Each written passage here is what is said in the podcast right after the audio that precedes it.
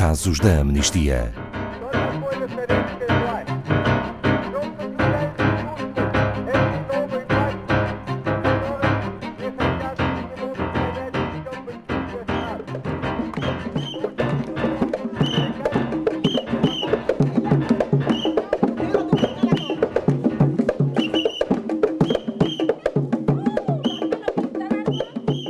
Em Moçambique, a perseguição e intimidação de jornalistas e dissidentes políticos não é algo novo. O jornalista Amade Abubakar e a ativista de direitos humanos Fátima Mimbire são dois exemplos do que acontece a quem tenta desvendar a verdade e a expor situações de corrupção e violações de direitos humanos em Moçambique. Boa tarde, Filipa Mourão, da Amnistia Internacional Portugal. Comecemos pelo caso de Ahmad Abubakar. O que aconteceu a este jornalista? Olá, Ana Paula, muito boa tarde. No caso do Ahmad Abubakar, ele foi detido a 5 de janeiro pela polícia em Cabo Delgado, quando entrevistava pessoas que tinham fugido das suas casas devido à intensificação de violentos ataques por parte de grupos extremistas no norte de, dessa cidade, de Cabo Delgado. Foi-lhe confiscado o telemóvel, foi algemado e levado para a esquadra. E foi levado a julgamento? Não, na, na altura não. Foi levado no mesmo dia para um local de detenção em Moeda, onde permaneceu em regime de incomunicabilidade, ou seja, não podia contatar nem com a família, nem com o advogado.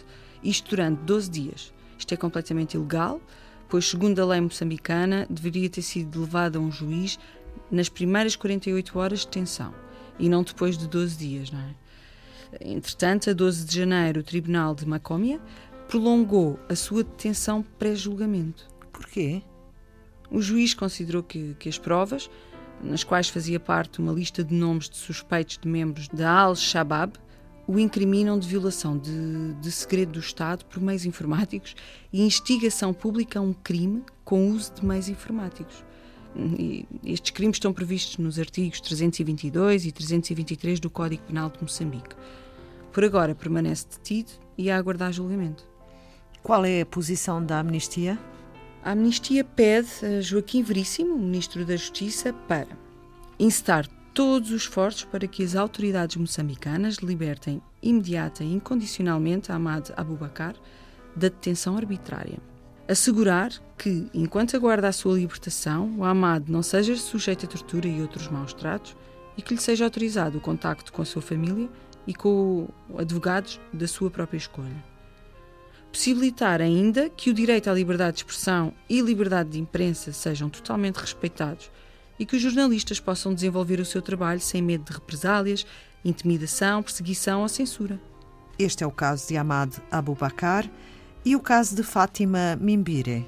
Sim, este, este segundo caso é, é, realmente o caso de Fátima Mimbir. É uma ativista de direitos humanos e investigadora do Centro de Integridade Pública, o CIP.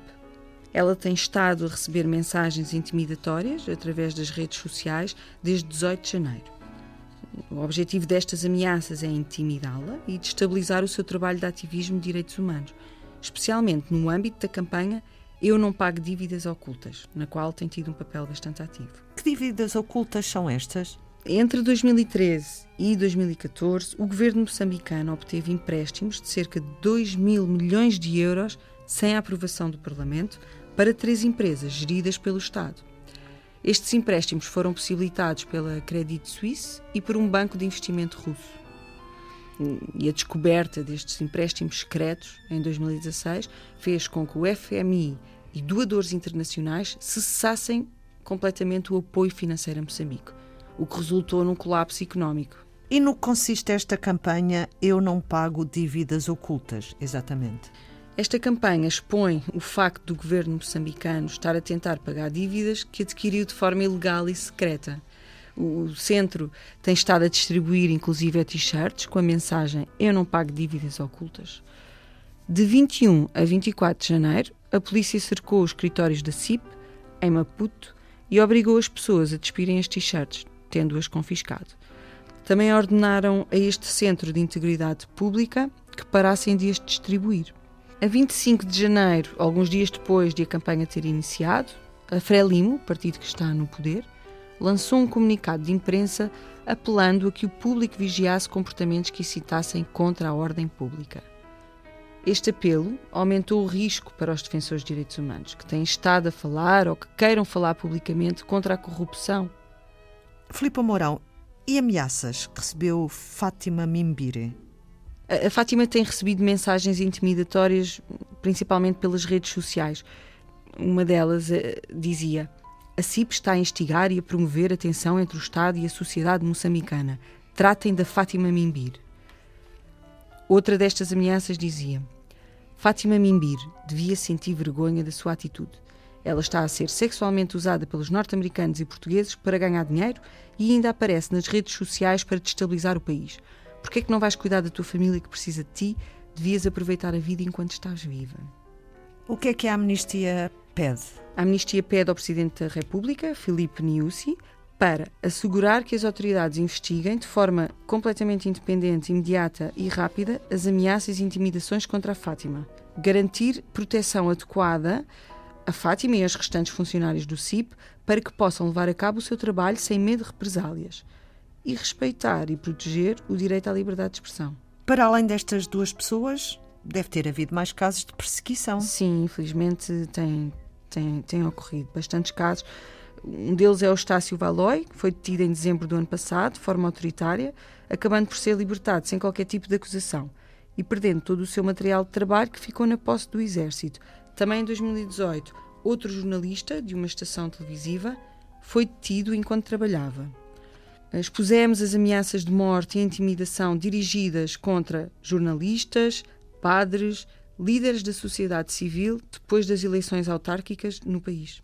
Filipe Mourão, como é que podemos ajudar a amnistia com estes casos? Há uma petição por Amada Abubacar no site da Amnistia que pode ser assinada esta petição pede a sua libertação e ajuda a fazer pressão para, para que isso aconteça. Todos juntos fazemos a diferença. Obrigada, Filipa Mourão. Saiba mais sobre este e outros casos em amnistia.pt.